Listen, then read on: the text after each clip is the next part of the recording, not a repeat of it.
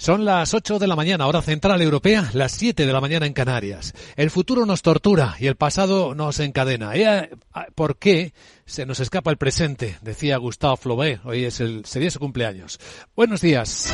Dicen los futuros que en una hora las bolsas de Europa van a abrir con caídas en torno al medio punto porcentual, según marca ahora mismo el futuro del Eurostox. El futuro del IBEX empieza a negociarse ahora mismo con caídas de 28 puntos. Estos son tres décimas de recorte en los 8.250. Está negociándose ahora mismo.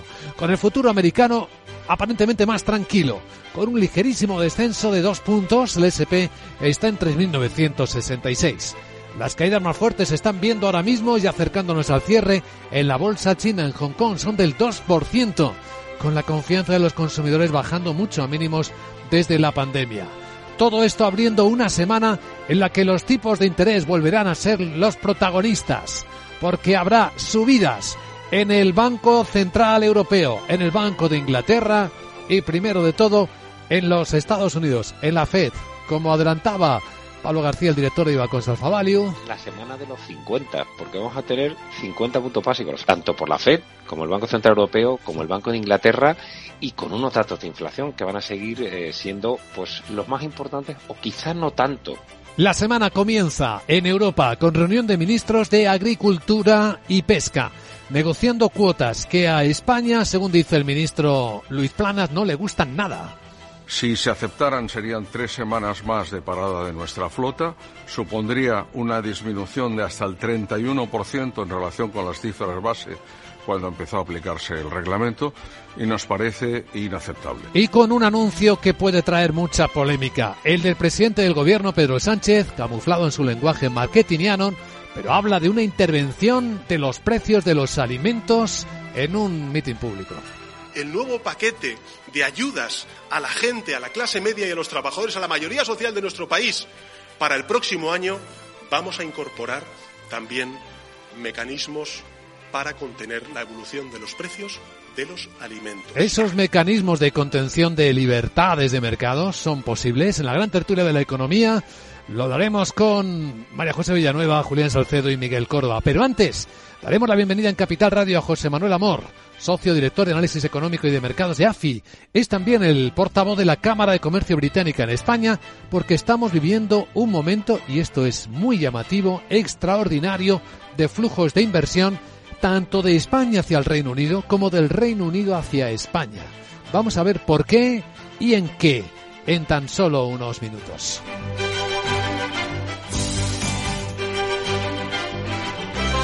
Capital, la Bolsa y la Vida, con Luis Vicente Muñoz.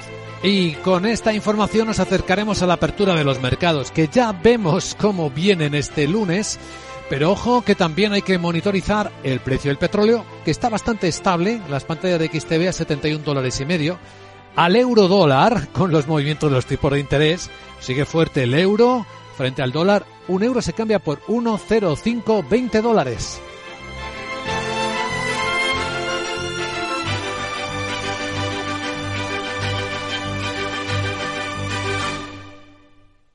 ¿Aún no sabes lo que es el kit digital? Más de 200.000 empresas ya lo han solicitado. Si eres autónomo o una pyme de menos de 50 trabajadores, pide ya tu bono digital de hasta 12.000 euros. Es el momento de trabajar conectados, de hacer crecer tu negocio, de mejorar tu ciberseguridad, de disfrutar de los beneficios de la digitalización. Únete al cambio digital. Infórmate en acelerapyme.es. Financiado por la Unión Europea. Next Generation. Plan de recuperación. Gobierno de España. Y hoy lunes los ministros exteriores de la Unión Europea se encuentran en Bruselas para intentar acordar nuevas sanciones a Rusia y Miguel San Martín, buenos días también a Irán. Efectivamente, para conceder 2.000 millones de euros adicionales en el suministro de armas a Ucrania, no está claro si Hungría puede bloquear algunas decisiones por la disputa sobre los fondos que la Unión le tiene bloqueados. Este noveno paquete de sanciones a Rusia incluirá casi 200 personas y entidades más en la lista y también tiene previsto revisar otras nuevas sanciones a individuos y organizaciones iraníes por dos temas, los abusos de los derechos humanos en la represión de Teherán contra los manifestantes y el suministro de drones a Rusia. También tratarán la situación de Moldavia fronteriza con Ucrania. Rusia sigue atacando a Ucrania, prácticamente ha dejado tocadas o destruidas las centrales térmicas e hidroeléctricas del país. Eh, por, por, eso el primer ministro Denis eh, advierte de importantes restricciones para este invierno. Asegura que el sistema energético de Ucrania sufre un importante déficit de energía y que además del daño en todas las centrales, el 40% de las instalaciones de la red de alta tensión ha sufrido daños en mayor o menor grado. El puerto ucraniano de Odessa no está operativo después del último ataque ruso al sistema energético de la región que ha dejado un millón y medio de personas sin luz. Del ámbito europeo y del escándalo de corrupción que afecta a líderes eh, políticos del Parlamento Europeo, Qatar rechaza categóricamente estar vinculado a este caso del que le acusa la Fiscalía belga.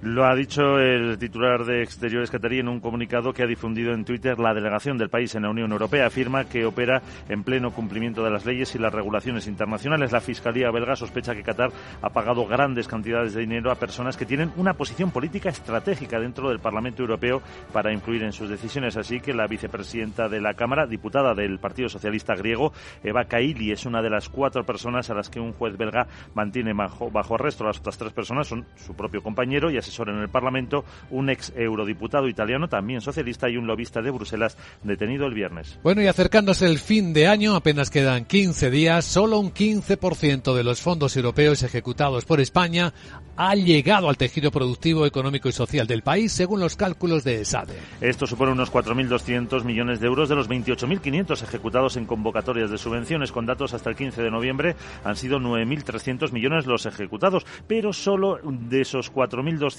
son los que habrían llegado a la economía real porque no tienen como beneficiaria una administración. 10.600 son recursos movilizados desde la AGE, la Administración General del Estado, a las comunidades autónomas y entidades locales. Y en la agenda, ¿qué tenemos este lunes, querida Sara Bot? Buenos días de nuevo. Muy buenos días Luis Vicente. ¿Qué tal? Francia y Alemania emiten deuda y en Estados Unidos poquita cosa este lunes salvo las expectativas de inflación de los consumidores. Hmm. En España el INE publica el índice de coste laboral armonizado correspondiente al tercer trimestre. El Banco Central Europeo ofrece las prioridades de su supervisión bancaria entre 2023 y 2025. Además, se reúne el Comité Técnico Asesor del IBEX 35. Luis Vicente vamos a escuchar ahora al portavoz de la Cámara de Comercio Británica en España para que nos cuente cómo les va con el King Carlos Palito Palito Palito y también cómo han conseguido atraer inversión extranjera a niveles nunca vistos. Eso es lo que más me interesa y sobre lo que tendrás que preguntarle mucho muchísimo. ¿Te parece? ¿Y si creo una filial british? Uy. De todas formas con mi Pamela Solar ya soy inglés total. Jeje. Bueno. Chao, bambino. Chao, querida Sara. Enseguida saludamos a José Manuel Amor. MSX International, empresa de automoción y movilidad, les ofrece la información del tráfico. Después de echar un vistazo al tráfico en conexión con la DGT, Lucía Andújar, buenos días días. Pues hasta ahora estamos pendientes de varios siniestros. El primero en Madrid, entrada por la 1 en San Agustín de Guadalajara, también en la M40 en Pozuelo hacia la A6. Al margen de esto encontramos otro alcance en Valencia, en la 7 en Paterna, dirección Castellón. Encontramos complicaciones en todas las entradas a la Comunidad de Madrid, especialmente en la 2 en Torrejón, A42 en Parla, A5 en Alcorcón y en la 6 en la altura de Galapagar, Las Rosas, Bajada Onda y Puerta de Hierro. Retenciones también se circulan por Barcelona de entrada por la 2 en San Joan de Espilla, la C58 en Moncada, en Toledo, la 42 en Illescas, sentido la Comunidad de Madrid y les pedimos especialmente precaución si circulan en Alicante por la 70 en Ciudad de Asís hacia Murcia o en Vizcaya, la 8 en Baracaldo hacia Bilbao.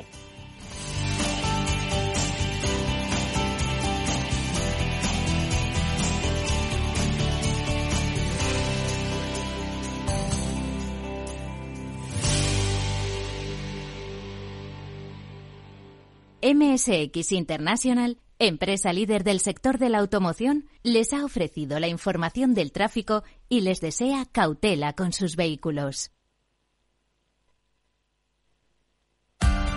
Capital Radio. Escucha lo que viene. Para ti, que eres autónomo, tienes una pyme, una empresa o eres emprendedor, en el ICO estamos contigo con una amplia oferta integral de financiación para contribuir al crecimiento sostenible y a la digitalización de tu empresa. Infórmate en tu banco en ICO.es o llamando al 900-121-121. Financiamos a tu medida. Avanzamos juntos. ICO, creemos en ti, crecemos contigo. En tiempos de incertidumbre, nuestra fortaleza es la estabilidad. En Nordea, Pensamos que el equilibrio, la fiabilidad y la experiencia importan. Nuestra estrategia Stable Return muestra un sólido comportamiento en el largo plazo para sus inversiones. Invierta en estabilidad. Invierta en tranquilidad. Descubra más en nordea.es.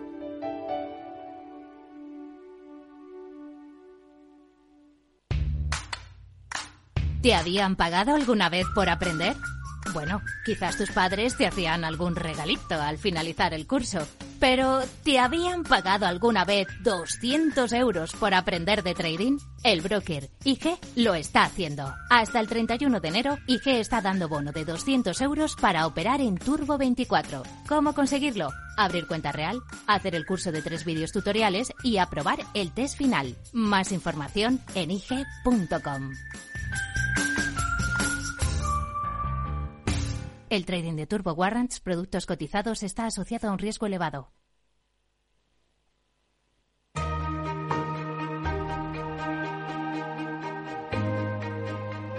La entrevista capital.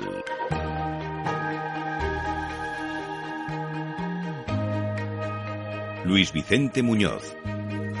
Vamos a analizar un fenómeno económico extraordinario. El Reino Unido después del Brexit está alcanzando el mayor volumen de flujos de inversión extranjera directa, bueno, desde que empezó a medirlo en el año 1993. El Reino Unido está cambiando muchas normas de funcionamiento. De hecho, el viernes aprobó las llamadas reformas de Edimburgo, una serie de 30 reformas para derogar y reemplazar cientos de páginas de leyes de la Unión Europea, de la que se separó, como bien sabemos todos.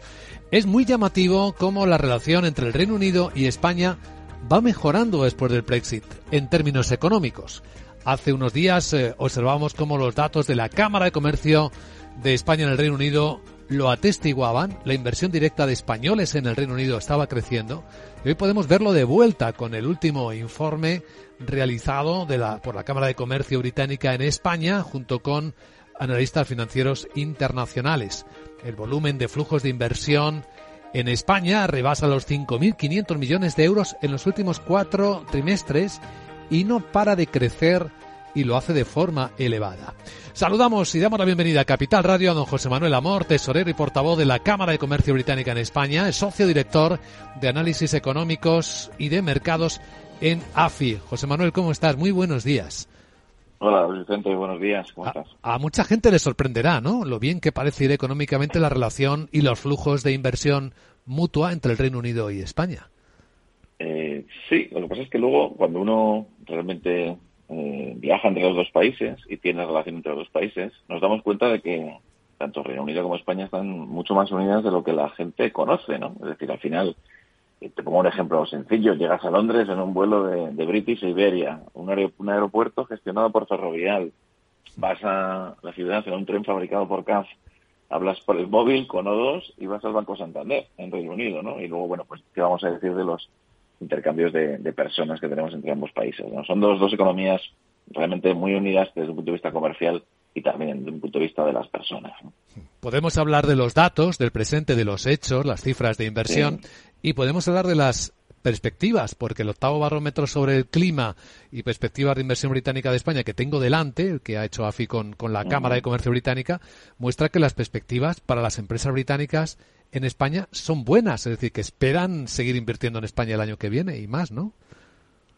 Sí, desde luego eh, ha sido un muy buen eh, encuesta de clima, en el sentido de que, de que las, las empresas británicas, a pesar ¿no? de, las presiones inflacionistas, a pesar de la incertidumbre económica eh, a nivel global, a pesar de la guerra de Ucrania, a pesar de la subida de tipos de interés, bueno, pues aseguran que, que perciben ¿no? una mejora en el clima de negocios español respecto a 2021 que siguen considerando a nuestro mercado un mercado estratégico, ¿de acuerdo?, para sus empresas. Y por eso, bueno, pues la verdad que nos encontrábamos con datos como que el 72% de, de las empresas que tienen inversiones en España, que proceden del Reino Unido, pues consideran ¿no? que, el, que el entorno económico sigue siendo bueno, aceptable. Estos ocho puntos más que el año anterior. Esto es relevante en un año 2022 con todo lo que hemos tenido.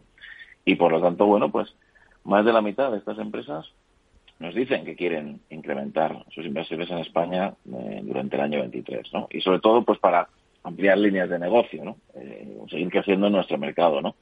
Entonces, bueno, esto es, es, es muy relevante. Yo creo que hay que ponerlo en su, en su justa medida y que refleja ¿no? ese, ese interés histórico ¿no? por, por Reino Unido en, España. Y como bien decías, Vicente, eh, pues es verdad, desde el año 93, si sumamos toda la inversión realizada ¿no? por las empresas británicas en España, pues nos vamos a que es el, el principal inversor, aunque cuando uno mira en términos de stock, ahora ¿eh? nos situamos en segundo nivel eh, por detrás de Estados Unidos. Pero, pero bueno, es una recurrencia y una, una cantidad de sectores en el que la inversión británica está en España que, realmente yo creo que tenemos que tratarla pues como es una, una, inversión muy relevante. ¿no? Sí, porque podemos verlo en términos comparativos. Hay socios de España en la Unión Europea como Francia y Alemania que están invirtiendo en menor medida que el Reino Unido, ¿no? Ahora mismo. Así es, así es. No ha sido siempre así. Reino Unido siempre está entre el segundo, tercero, primer puesto en términos de flujos de inversión anuales. Hay ocasiones en las que estos dos países que has mencionado, bueno, pues eh, acometen inversiones en nuestro país eh, más relevantes. Pero cuando uno mira la historia, o sea, yo creo que cuando uno le pide a alguien, ¿no? A un país, a unas empresas de un país, eh, que demuestre un poco su compromiso con, con la inversión en otro, hay que ver la recurrencia, ¿no? yo por eso antes me refería, ¿no? A esa, a esa que recurrentemente pues está en, número uno, número dos, número tres a nivel de flujos, ¿no? Y bueno, pues lógicamente hay momentos en el tiempo en el que determinados sectores eh, eh, pues se ven sometidos a una inversión muy relevante por parte de una empresa, sea alemana, o sea francesa, o incluso suiza, que puedan alterar un poco este ranking, ¿no? Pero pues yo me quedaría con el mensaje, cuando uno lo mira con perspectiva, eh, de los últimos 20, 25 años, ¿no? Y sobre todo desde, desde el Brexit, ¿no? Porque desde Brexit es que ha seguido entrando, eh, digamos, eh, bastante flujo de inversión británica y eso lo que nos viene a decir es que eh, más allá de que haya, bueno, pues ciertos problemas de fricciones en la frontera, ciertos problemas de, desconocimiento de la, de la regulación durante el periodo de cambio, bueno, pues las empresas británicas y las españolas allí pues se han, se han digamos que se han organizado y están ahora mismo pues manteniendo un nivel de relaciones tan o más importante como antes. Eso es seguramente lo llamativo. El Brexit no ha separado económicamente la economía británica de la española, que es el caso particular del que estamos hablando, a pesar efectivamente de esos problemas eh, legales que puede haber en algunos puntos y que todavía son fricciones no fronterizos, o los que pueda haber, no sé si estos cambios importantes, estas reformas que sigue introduciendo el gobierno británico, y me refiero a las reformas de Edimburgo, que ha presentado este fin de semana para el sistema financiero ¿Qué, efecto, qué impacto pueden tener en estas relaciones? Bueno, el sector financiero es claramente uno de los, de los sectores en el cual hay bastante relación entre Estados Unidos y Reino Unido, sobre todo en la inversión española en Reino Unido. Podemos negar que tenemos allí a Banco Santander y que tiene una posición muy, muy relevante. ¿no? Pero bueno, yo creo que las, el, entorno en el que se producen estas propuestas de cambio, ¿no? estas propuestas de cambio de regulación, que, revelaba ¿no? la máxima autoridad financiera, ¿no? allí Jeremy Hunt estos días, vienen un poco para intentar sacar al Reino Unido de esta pérdida de competitividad que ha sufrido yo creo que en los últimos años, ¿no? Eh, sobre todo tras, el Brexit. ¿no? Yo creo que reformar siempre está bien, eh, y más en un sector financiero que en algunas cosas puede haberse quedado atrás. Hemos visto ¿no? que buena parte de las empresas británicas de intermediación han tenido ¿no? que desplazar parte de su fuerza de trabajo hacia, hacia plazas y capitales europeas. Pero bueno, en todo caso, las, digamos que las reformas no deben de generar una situación sistémica, una situación estructural más débil de la que teníamos antes. Entonces yo creo que ahí está la clave.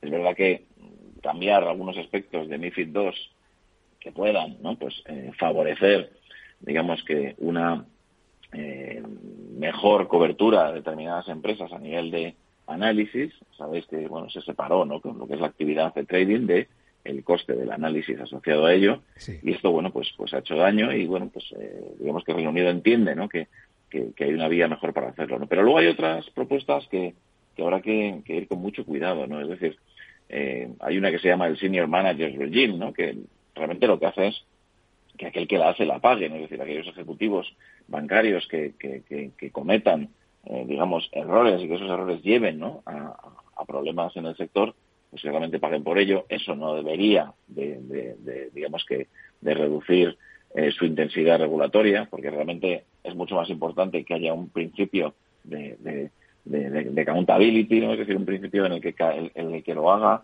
pues responda de una forma importante y esto eh, no se puede abandonar. ¿no?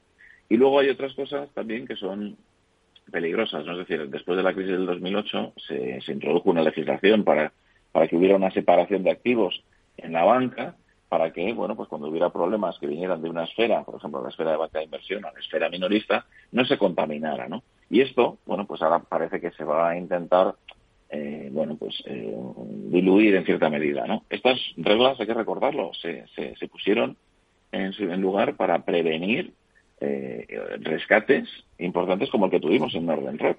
Entonces, eh, reducirlas de forma importante puede ser un, error. Entonces, bueno, yo creo que que, que Reino Unido está en una situación en la que tiene que recuperar competitividad financiera, pero hacer de la competitividad financiera el objetivo de, la, de las reformas de este sector, pues puede tener eh, sus problemas, ¿no? Con lo cual yo creo que tenemos que mirarlo con mucha lupa y tenemos que, que, que tener en cuenta que también la Unión Europea va eh, transitiendo por su, por su propio camino, ¿no? Es decir, la Unión Europea va reformando también su sistema, financiero, su sistema, sistema financiero y el Reino Unido, después del Brexit, se había quedado un poquito atrás, ¿no? Con lo cual yo creo que es muy relevante, Luis Vicente. Yo creo que hacéis muy bien en, en, en, en, llamar la atención sobre este tema, que yo creo que va a verter eh, mucha tinta en los próximos meses y que, bueno, puede influir en las relaciones financieras entre ambos países, totalmente. Sí, porque habrá quien se esté preguntando ya qué hacer. Citaba usted al Banco Santander. Si en el Reino Unido ya no está obligado a separar los negocios minorista y de inversión, ¿seguirá afectado por la regla europea o allí podrá tener otra escena? Claro, no, no, ese es el tema que puede generar, bueno, pues algunos problemas de, de regulación y de, y de, digamos, de supervisión de entidades, ¿no? Yo creo que en el caso de la entidad que comentas, eh, digamos que tiene los negocios separados y que, que, bueno, pues hay regulación que se, a la, a la, cual se someten las distintas jurisdicciones en las que, en las que desarrolla su actividad, ¿no? Pero lógicamente esto puede ocurrir, puede ocurrir y por tanto, bueno, pues hay que, hay que llegar también a, a, un acuerdo, a unas relaciones también entre la Unión Europea y Reino Unido una vez que cambien las, las propuestas de reforma allí para, bueno, pues asegurarnos de que hay un, un level playing field, es decir, un, un, campo de juego común en el cual, bueno, pues las normas eh, permiten que no haya esos problemas, ¿no? Muy buen análisis. Don José Manuel Amor, socio director de Análisis Económicos y de Mercados en Analistas Financieros Internacionales y tesorero y portavoz de la Cámara de Comercio Británica en España. Gracias por compartirlo en Capital Radio. Y buen lunes, buena semana. A vosotros, muy buen lunes.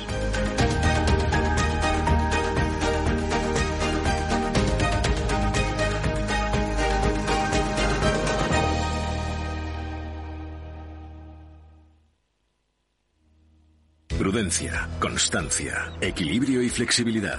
Valores imprescindibles para una buena inversión. Gama de fondos Dunas Valor. La gestión independiente que sabe cómo proteger al máximo su inversión en el mar financiero. Información publicitaria de productos financieros. Consultar la información legal en nuestra web dunascapital.com. Si te da por cambiar de banco, Santander te lo pone fácil. Hacerte cliente es tan sencillo y rápido que lo puedes hacer estés donde estés, que para algo es una cuenta online. Y además, te llevas 150 euros si traes tu nómina antes del 2 de diciembre. Consulta condiciones en bancosantander.es. Santander, por ti, los primeros. Pa, pa, para, pa. Olaluz lidera la transformación del sector energético español con una clara apuesta por la generación distribuida como nuevo modelo. Carlota Pi es cofundadora y presidenta ejecutiva. Hola, Carlota. Hola. ¿Nos cuentas un poquito más? Esta disrupción, esta transformación en el mercado de generación en el país del sol que es España, permitirá a nuestro país convertirse en la punta de lanza de la generación 100% renovable. En el año 2019, según datos de Red Eléctrica, solamente el 39% de la demanda total de España fue suministrada con energía verde. Cuando consigamos que triunfe la revolución, cuando consigamos transformar esos 10 millones de tejados en electricidad 100% verde, ese 39% se convertirá en un 81%, cosa que nos pondrá a las puertas de los compromisos que tenemos adquiridos ambientales con las generaciones futuras. Mucho por hacer, Carlota. Gracias y hasta la próxima. Hasta la próxima. Capital Radio, la genuina radio económica. ¿Es de los que busca oportunidades en todas partes? Únase a más de 300.000 inversores de todo el mundo comprometidos con su trading. Con CMC Markets obtendrá una experiencia de trading mejorada con una plataforma de nivel institucional varias veces premiada con más de 12.000 activos a su alcance. Opere con el mejor. Pruébelo sin compromiso con una cuenta demo. Entre en cmcmarkets.es o llame al 911 140 700. CMC Markets, su broker online de confianza. Los CFD son instrumentos complejos y están asociados a un riesgo elevado de perder dinero rápidamente debido al apalancamiento. El 78% de las cuentas de inversores minoristas pierden dinero en la comercialización con CFDs con este proveedor. Debe considerar si comprende el funcionamiento de los CFDs y si puede permitirse asumir un riesgo elevado de perder su dinero.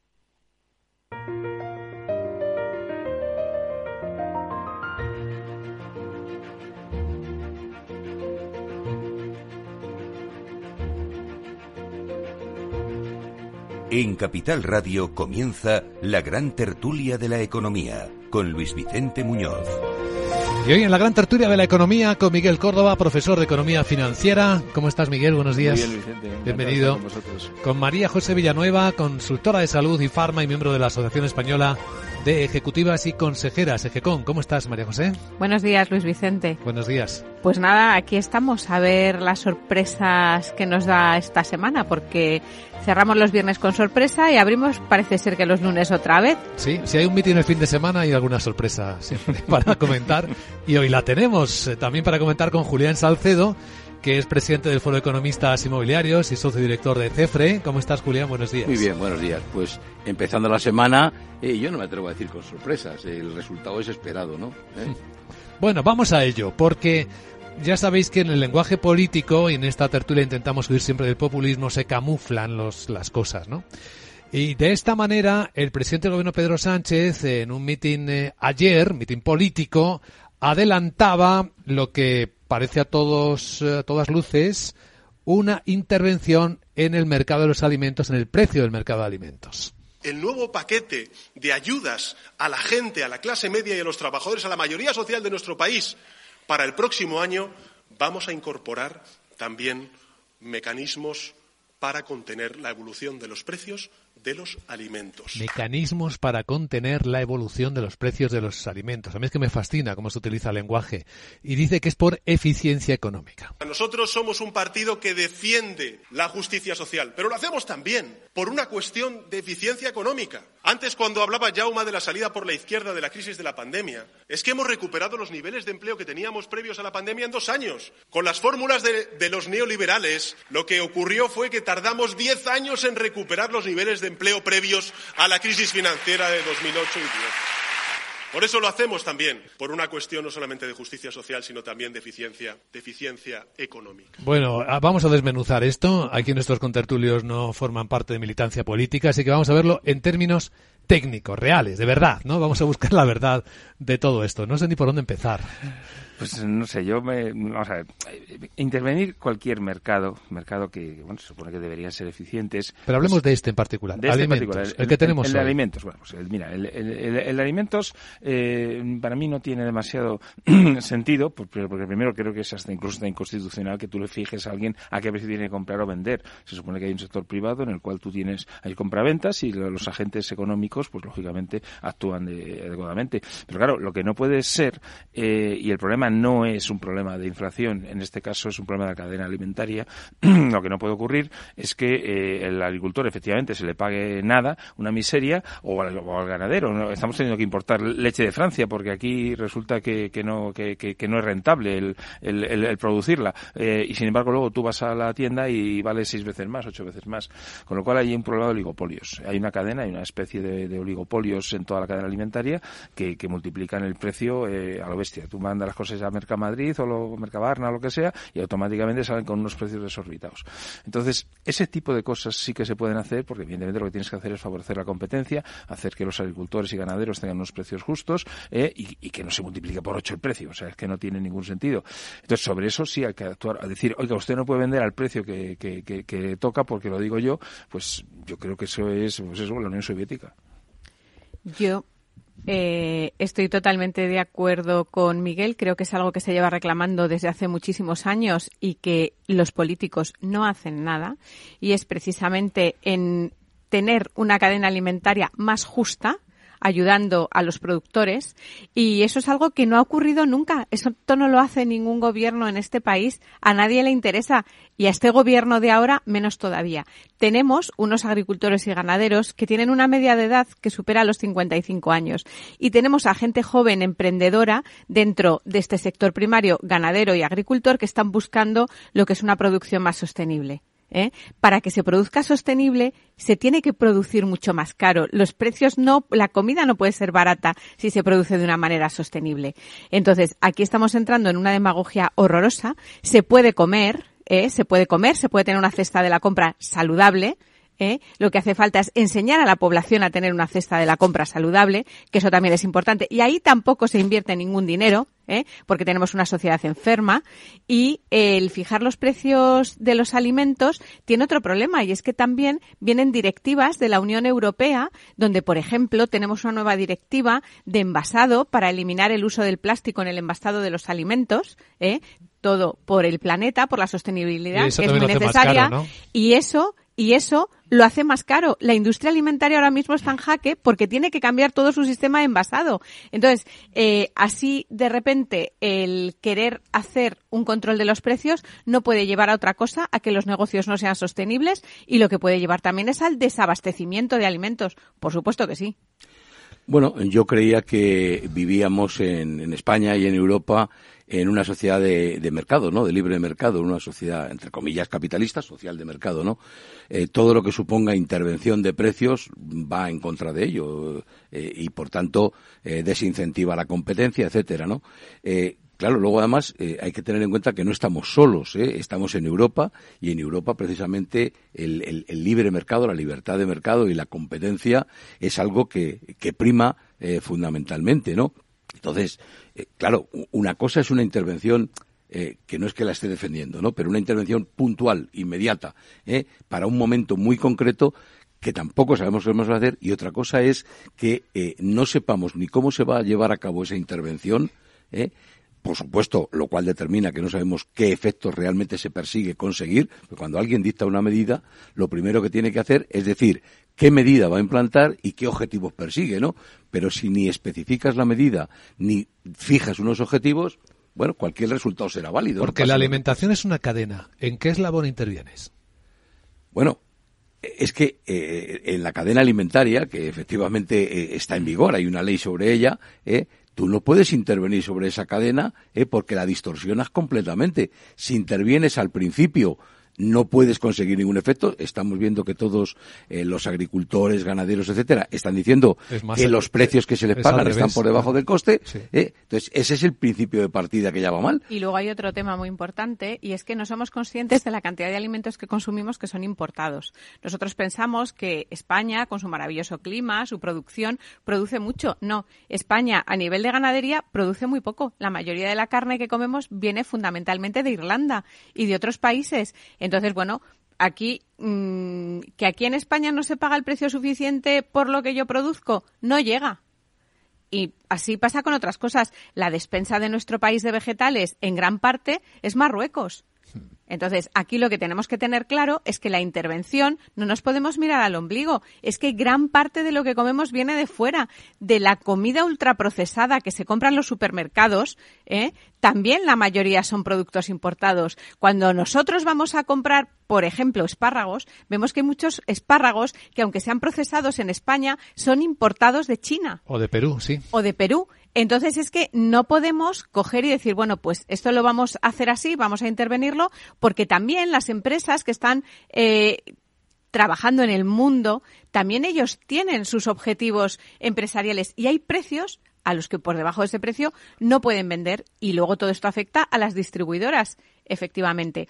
Y las grandes cadenas también pueden ver en España su rentabilidad o no. Hoy estamos escuchando que Skoda se va de China porque no le resulta interesante, porque no se van a poder aquí ir grupos de grandes cadenas de supermercados porque España eh, no sea rentable. ¿Es que pensamos que eso es imposible?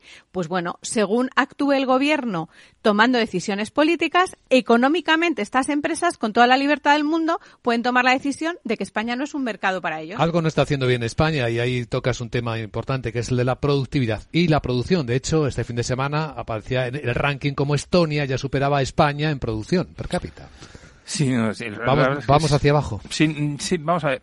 Hay, hay un problema claro también que, que a veces, eh, bueno, sobre todo por la parte de la COE se, se, se, exprime, ¿no? El tema de la baja productividad es cierto. La productividad en España es menor que la de otros países europeos, no, hay ninguna duda. Si consideramos el ratio básico, ¿no? Eh, PIB dividido por número de empleados. Pero claro, también es cierto que la mecanización, la robotización de las empresas influye mucho. No es lo mismo tener una empresa en la que esté muy mecanizada que otra en la que se hacen las cosas muy manuales. Pero en términos de producción tú repartes igual, ¿no? Eh, sí, pero al dividir el denominador, al dividir entre el número de empleados, pues la cosa cambia porque lógicamente la productividad es más baja cuanto más empleados tengas. Por tanto, eh, los niveles de robotización yo creo que eso es algo que ya no existen estadísticas fiables que podamos saber. Quiere decir que estamos poco robotizados. Exactamente. Eh, lógicamente esas cadenas que comentaba María José, pues lógicamente eh, son multinacionales, están muy bien, muy robotizadas, muy bien organizadas y lógicamente pues tienen unos costes de producción inferiores. Entonces parecería lógico que, a lo mejor ese minifundismo que existe en algunos aspectos en España, eh, en el tema de la ganadería, la leche, todo ese tipo de cosas, pues que lógicamente si, si, hicieran unas cooperativas potentes y, bien organizadas y profesionalizadas. Pero eso fue una negociación para la entrada en la Unión Europea que fue desmantelar todo casi todo el sector lechero español. Esa fue una negociación que hubo. Por eso en España quedan poquitas explotaciones las explotaciones que había antes pequeñitas eh, que recogían las antiguas centrales lecheras, todo eso se quitó. Lo pongo como un ejemplo porque nos ha pasado también en otros sectores alimentarios, por eso digo la importancia de la importación que tenemos de alimentos. yo, yo insisto en el tema de los objetivos porque yo lo que le pediría como economista, ¿no? Eh, al gobierno y, se supone que tiene eh, ministros eh, económicos, economistas de prestigio y asesores todos los que quiere para preguntarle cuál es el objetivo que persigue, en qué plazo lo persigue y cómo va a hacerlo. Porque claro, es verdad que una intervención de cualquier mercado, en este caso de los alimentos, a cortísimo plazo consigue el efecto perseguido. Los precios bajan. ¿eh? Pero también la experiencia económica en la historia demuestra que cuando esto ha ocurrido, automáticamente, transcurrido un cierto tiempo no muy largo, pocos meses, pues tú no puedes mantener el mercado intervenido permanentemente. Lo puedes tener uno, dos, tres, no sé, meses, ¿no? Si lo haces, a continuación el mercado se regula y consigue no solo recuperar el nivel de precios previo, sino que además los incrementa, es decir, recupera, digámoslo así, todo ese margen perdido en los, eh, durante el periodo de intervención y lo acumula en el final del proceso. Por tanto, esto, esto es trasladar el problema de hoy para mañana, ¿no? Pero de todas formas yo vuelvo a insistir en lo de la cadena alimentaria. O sea, a mí que alguien me explique por qué en los últimos 16 meses el azúcar ha subido un 42%, la harina un 30%, etcétera. O sea, quiero decir, son productos que, la dependencia que puedan tener de tema energético pues es, poca, ¿no? Entonces, eh, en lo que es una cadena de, resultados. Entonces, mm, yo creo que, hay gente que, se está forrando directamente en cadena alimentaria, que aprovechando que, bueno, pues eh, parece que hay inflación y esas cosas, han puesto los precios a unos niveles que no son normales. Yo creo que, que nadie ha, ha atacado las granjas de pollo y esas cosas. El pollo ha subido un 18%. Y es de lo que No, pero es que, perdona, han subido muchísimo los costes de producción, ¿eh? en las explotaciones, hombre, las, es, que, es que, claro, ¿eh? una granja de pollos, lo siento, pero soy veterinaria y lo voy a explicar, una granja de pollos necesita tener calefacción para los pollos. ¿Y cómo se pone la calefacción? para los pollos. Es que todo eso va a base, entonces les ha subido la factura energética muchísimo. De base la producción se ha encarecido mucho, tanto desde el gasóleo el pienso. para la recogida del campo, el pienso para los animales, la energía que tú necesitas y luego también la cadena de distribución ha imputado la subida del, del, del, precio de la energía a todo esto. Entonces, ¿puede haber algún caso en el que haya alguien que esté ganando más de la cuenta? puede haberlo, pero es que los ganaderos y los agricultores están clamando. Tenemos que recordar, por ejemplo, cómo funciona el regadío. El regadío también muchas veces, y con la ola de calor que hemos tenido este verano, ha habido que meter mucha electricidad para poder regar los campos y para poder recoger la, alimentación. Sí, vuelvo a aquello de la economía de mercado o la economía dirigida o planificada, ¿verdad? Eh, claro, la pregunta que yo me hago es, ¿no se pretenderá intervenir todos los alimentos? ¿Eh? Esto es imposible. ¿eh? Puedes conseguirlo en el sentido de el IVA, si tú efectivamente reduces el IVA al tipo súper reducido, pues todos los productos que estén al 10 o al 21, evidentemente bajarán Eso no significa que los costes se muevan, simplemente significa que los impuestos que graban la transacción eh, son diferentes. Pero claro, no puedes intervenir todos. Entonces, ¿qué, ¿qué se va a intervenir? ¿Qué alimentos se consideran básicos? ¿En qué cantidad? ¿Y qué simetría generará esa y saludables. Es que también tenemos que tener en cuenta que eh, los alimentos ultraprocesados se consumen muchísimo ¿eh? y al final a lo mejor el problema no está en el coste que tienen las acelgas. La gran tertulia de la economía en Capital Radio. Y enseguida, además, os voy a contar cuántos fondos europeos han sido ejecutados a fecha de hoy. Os vais a asombrar.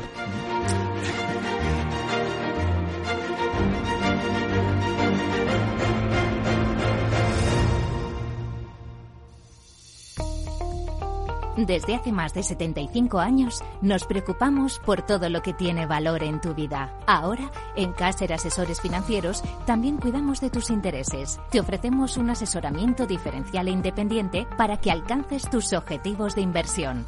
Caser Asesores Financieros, seguros de tu inversión.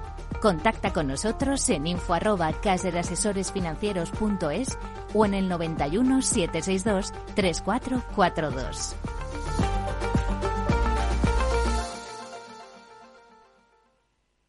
Número uno mundial en el ranking ESG de compañías eléctricas. Marca mejor valorada del sector. Primera opción del consumidor a la hora de contratar electricidad.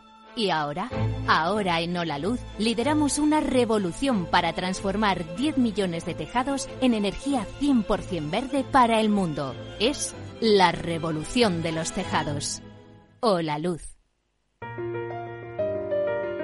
La gran tertulia de la economía, solo en Capital Radio. Y aprovecho para adelantaros, en 20 minutos ahora en las bolsas de Europa, con descensos. Veo caídas de 5 décimas en el futuro del Eurostox y de 4 en el IBEX, que está en 8.245 puntos. El futuro americano eh, no cae apenas. El SP está en 3.966. Es una semana, como sabéis, de subidas de tipos de interés de nuevo, tanto en Estados Unidos como en Europa, como en Inglaterra, 50 puntos básicos. Adelanto de lo que veo en las pantallas de XTV. Si inviertes en bolsa, esto te interesa. XTB tiene la mejor tarifa del mercado para comprar y vender acciones y ETFs. No pagues comisiones hasta 100.000 euros al mes. Si inviertes en bolsa o quieres empezar, más sencillo imposible. Entras en xtb.com, abres una cuenta online y en menos de 5 minutos compra y vende acciones sin comisiones. Además, te atendemos 24 horas al día. ¿A qué esperas? Más de 500.000 clientes ya confían en xtb.com. Un broker, muchas posibilidades. xtb.com. A partir de 100.000 euros al mes, la comisión es 0,2%, mínimo 10 euros. Invertir implica riesgos. Seguimos en la gran tertulia de la economía con Julián Salcedo, María José Villanueva, Miguel Córdoba. Pues solo el 15% de los fondos europeos eh, ejecutados en España ha llegado al tejido productivo. El 15% de los ejecutados. Según los cálculos que ha hecho ESADE, estos son unos 4.200 millones de euros de los 28.500 ejecutados en las convocatorias de subvenciones. Eh, esto es lo que hay.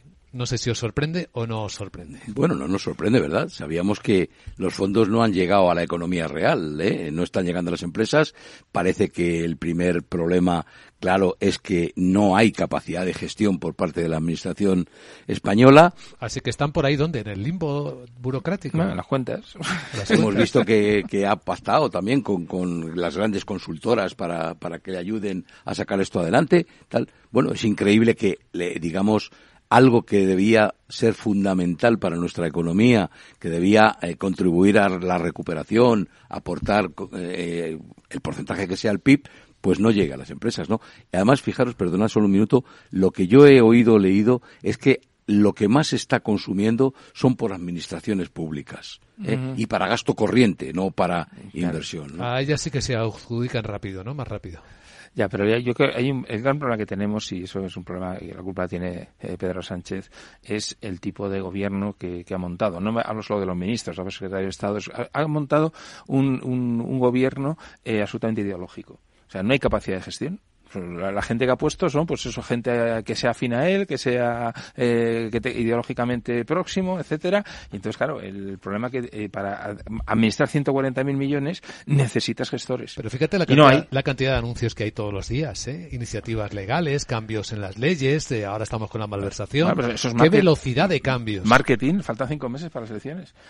Bueno, es que eh, yo el otro día, cuando veía lo de mm, lo del golpe de Estado de Perú, ¿no? cuando anunciaba el presidente este Castillo que iba a gobernar a golpe de decreto, me dio un vuelco el corazón y me fui a ver las estadísticas eh, que hay en España. Por supuesto, todos los gobiernos españoles han gobernado con decretos, unos más y otros menos, de diferente ideología.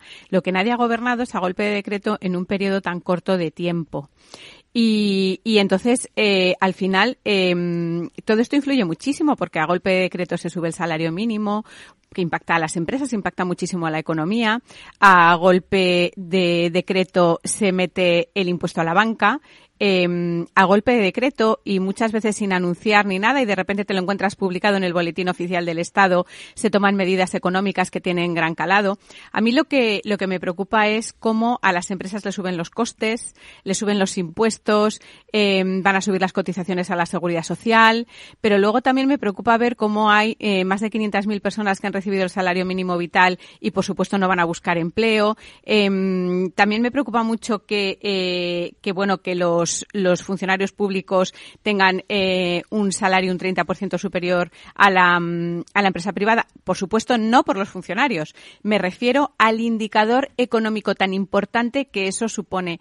Porque no nos olvidemos que el Estado, sin los impuestos de, los, de, la, de la población y sin los impuestos de las empresas, no tiene capacidad para pagar ningún salario mínimo vital, ni para tener una sanidad pública, ni para tener una enseñanza pública. Y entonces, a mí lo que me gustaría es que la gente tuviera una visión de conjunto junto, que no nos metamos hoy porque salta la noticia X y entonces están todos los medios de comunicación. No, vamos a hacer un repaso y vamos a coger toda la información que va surgiendo en estos últimos años y veamos cómo hay medidas que se eternizan. Ahora resulta que se prolonga durante más años el escudo antiopa. Con lo cual, creo que eh, también podrá prolongarse la intervención del mercado de los alimentos.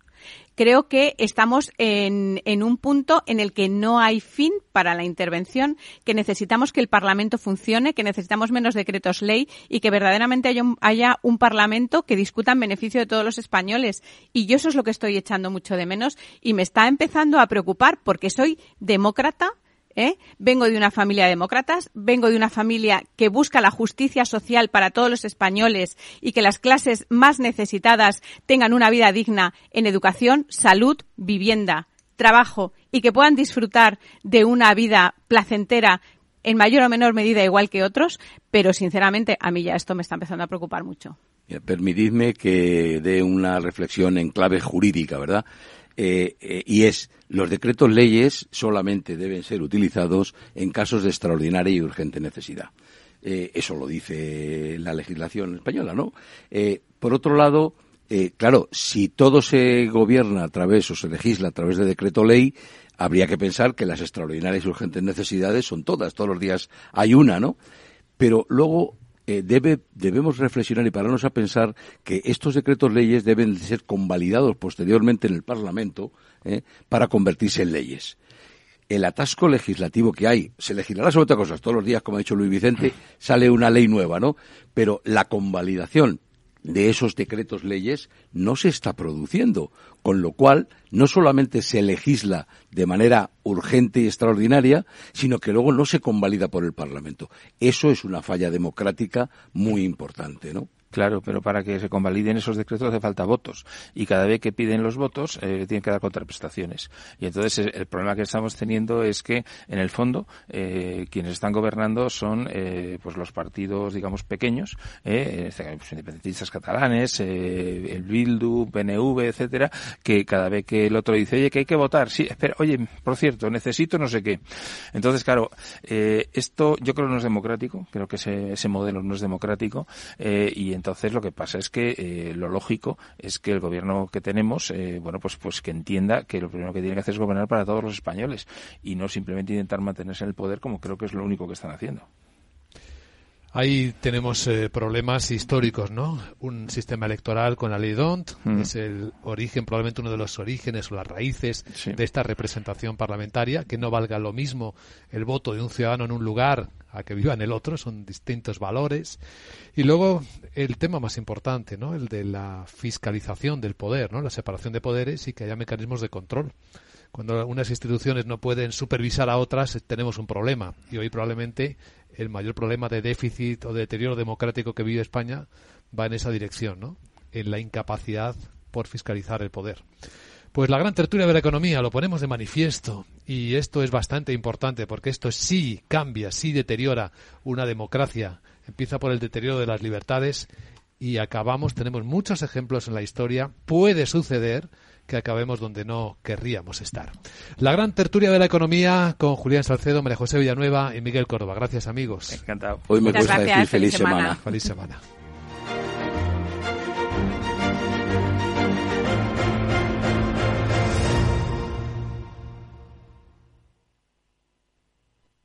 Hola familia, que ya tenemos fibra en el pueblo. Así que estas navidades, pues podríais venir con los niños a pasarlas con nosotros mientras teletrabajáis si queréis. Venga, que a vuestra madre y a mí nos hace mucha ilusión. En Telefónica acercamos toda nuestra tecnología para que sigamos disfrutando de la mayor red de fibra y así todos tengamos más oportunidades. Telefónica, cuanto más cerca estemos, más lejos llegaremos. Hoy en día encontrar la herramienta que pueda resistir el paso del tiempo es fundamental en la renta fija. Es por eso que MFS Investment Management adopta un enfoque Active 360. Visite mfs.com barra Active 360. Si te consideras un apasionado de los mercados financieros y te interesa la bolsa, debes saber que comprar o vender acciones y ETFs con XTB no tiene ninguna comisión hasta 100.000 euros. Abre tu cuenta 100% online en 5 minutos. Un broker, muchas posibilidades. XTB.com. A partir de 100.000 euros al mes, comisión del 0,2%, mínimo 10 euros. Invertir implica riesgos.